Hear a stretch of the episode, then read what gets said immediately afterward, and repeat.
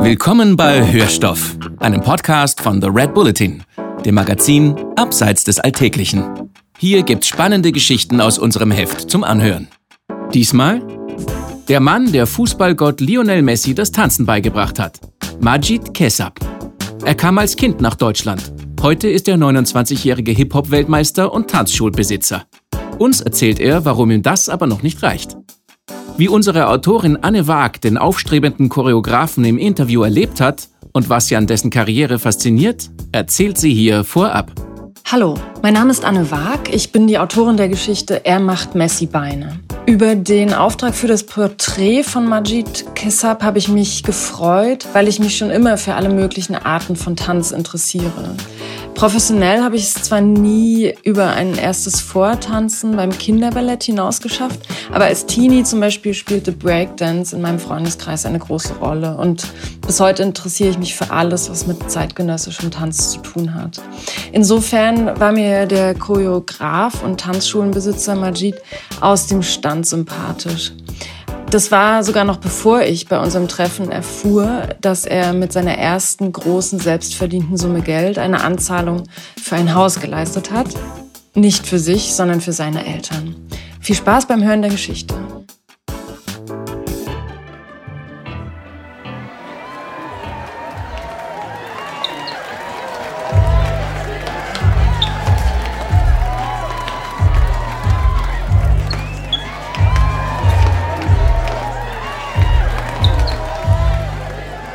Er macht Messi Beine. Ein Schrottplatz mitten in Krefeld. Der knallblaue Himmel kontrastiert das Rostrot der riesenhaften Rohre, auf denen Majid Kessab posiert. Er balanciert auf einem Bein, biegt den Kopf nach hinten, ein Arm hinterm Rücken. Er hält die Pose mühelos, bis das Bild im Kasten ist. Jemand hat mal über seinen Stil gesagt, es sei, als würde er unter Wasser tanzen. Und es stimmt. Egal was er macht, ob Moves, die aus dem Freestyle stammen oder welche, die eher an die eckigen Verrenkungen eines Roboters erinnern. Majids Bewegungen sind unglaublich fließend und geschmeidig. In Sachen Körperbeherrschung ist der 28-Jährige einzigartig. Nicht nur das. Als zweimaliger Hip-Hop-Weltmeister ist er einer der besten Tänzer der Welt. Majid ist Erfolg gewohnt. Tatsächlich scheint es, als würde ihm alles, was er anfängt, gelingen. Dabei ist es längst nicht nur das Tanzen, was ihn interessiert. Seine Dance-Ambitionen gehen weiter, viel weiter. Er wurde 1993 als jüngstes von vier Kindern im nordirakischen Sacho geboren. Seine kurdischen Eltern, der Vater Ölunternehmer, die Mutter Lehrerin, flohen nach Deutschland, als Majid drei Jahre alt war. Die Familie landete in Krefeld, in dem Teil Nordrhein-Westfalens, der an die Niederlande grenzt. Der Vater eröffnete einen Kiosk, die Mutter kümmerte sich um die Kinder. Es war keinesfalls von Anfang an klar, dass er einmal Tänzer werden würde. Zwar war sein Vater immer ein begnadeter Folkloretänzer, der seine Künste auf Familienfeiern vorführte, aber Majids Ding war der Fußball. Es war seine Schwester, die den damals Achtjährigen drängte, es doch mit dem Tanzen zu versuchen. Ich glaube, das war eigentlich eher ihr Wunsch, aber sie hat sich geschämt, sagt Majid. Also habe ich das für sie ausgelebt.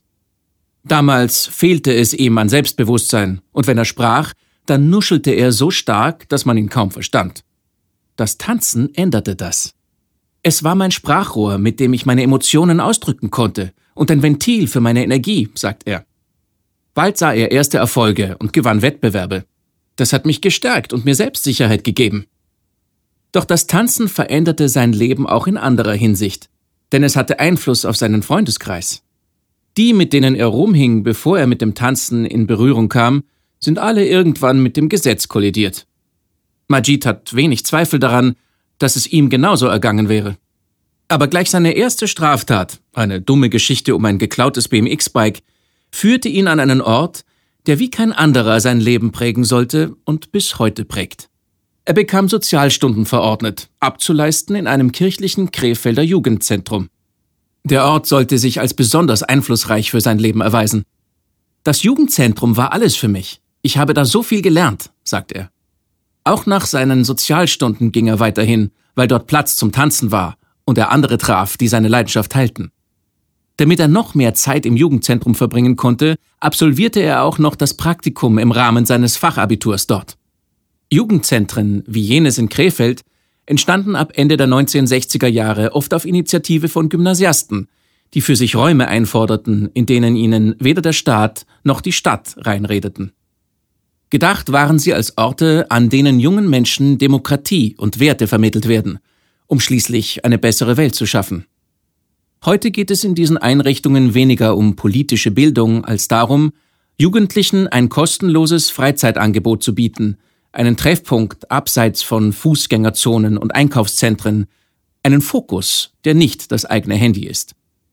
In Majids Fall war es einer der wenigen Plätze, an denen er mit anderen Tänzern sein Wissen austauschen und seine Fähigkeiten ausbauen konnte.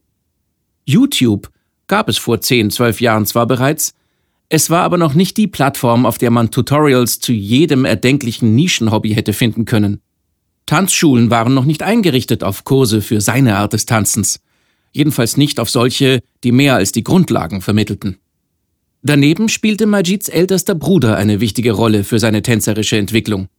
Er war es, der ihn und seine Freunde tagelang mit dem Auto durch halb Europa fuhr, zu Tanzcamps und auf Battles nach Tschechien, Österreich und in die Schweiz.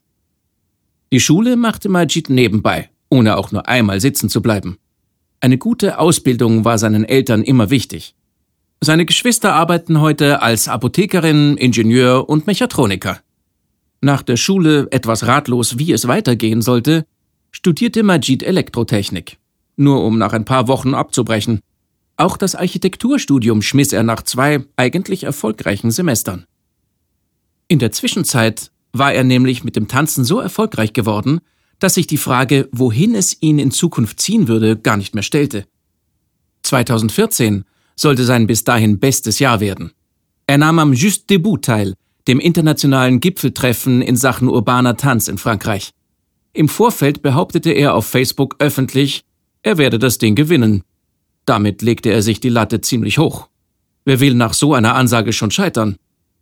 Aber er sollte Recht behalten. Er gewann den Wettbewerb und war damit Hip-Hop-Weltmeister.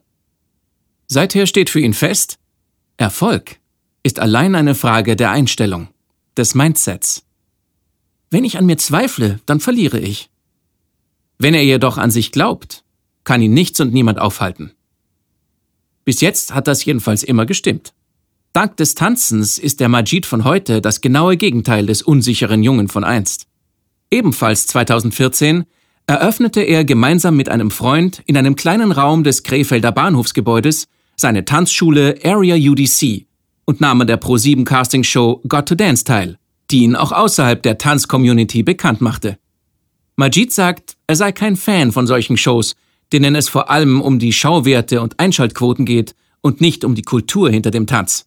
Aber als die Produktionsfirma ihn kontaktierte und einlud mitzumachen, sah er die Möglichkeit, in der Sendung mit einem Aufdruck auf seinem Sweatshirt für seine Schule zu werben.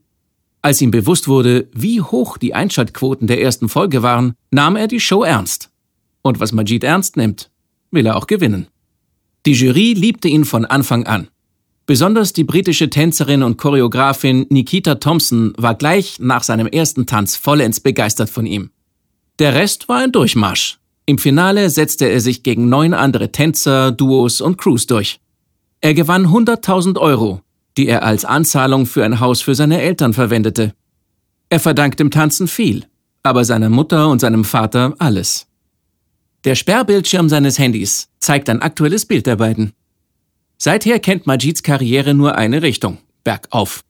Vor drei Jahren zog er mit der Tanzschule in größere Räume. Sie belegt jetzt fast 300 Quadratmeter in einem Industriekasten, unweit des Bahnhofs. Ein Dutzend Leute arbeiten hier für ihn. Sie alle sind Freunde, die er noch aus dem Jugendzentrum kennt. Vor Corona trainierten sie 300 Schülerinnen und Schüler und er hat keine Zweifel, dass es nach der Pandemie mindestens genauso viele sein werden. Der nächste Umzug in noch größere Räume steht bald an. Dennoch ist es ihm wichtig, dass die Tanzschule den Charakter des Jugendzentrums behält, in dem er damals so viel Freundschaft und Unterstützung fand. Die Leute können uns immer privat schreiben, wenn sie allein trainieren oder ein eigenes Projekt verfolgen wollen. Für die Jugend in Krefeld sind sie auch Sozialarbeiter, die den Kids mehr beibringen als tanzen, nämlich Selbstbewusstsein, Charakterstärke, Persönlichkeit und sich selbst zu fordern. Längst ist Majids Talent auch außerhalb der Dance-Community gefragt. Vor ein paar Jahren choreografierte und trainierte er mit Fußballgott Lionel Messi eine Tanzszene in einem Werbespot für Qatar Airways. Es folgte sein Schauspieldebüt in der Serie Cruise and Gangs des deutschen Streaming-Anbieters Join. Sein jüngstes Schauspielprojekt ist Fly, ein Film der deutschen Regisseurin Katja von Garnier, der letzten Herbst im Kino lief. In beiden Filmen spielt er Kleinkriminelle mit Migrationshintergrund.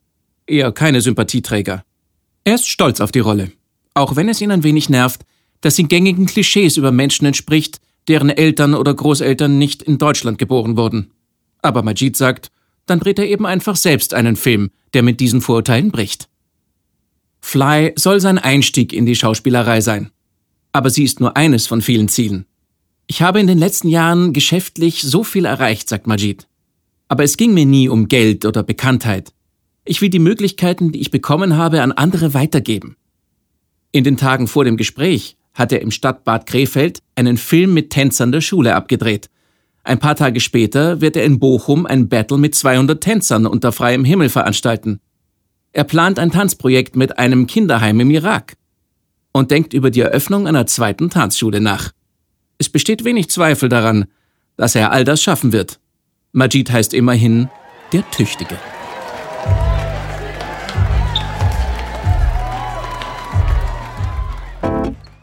Das war Hörstoff, ein Podcast von The Red Bulletin, dem Magazin Abseits des Alltäglichen. Mehr davon findest du überall, wo es Podcasts gibt, auf www.redbulletin.com und natürlich in unserem Magazin.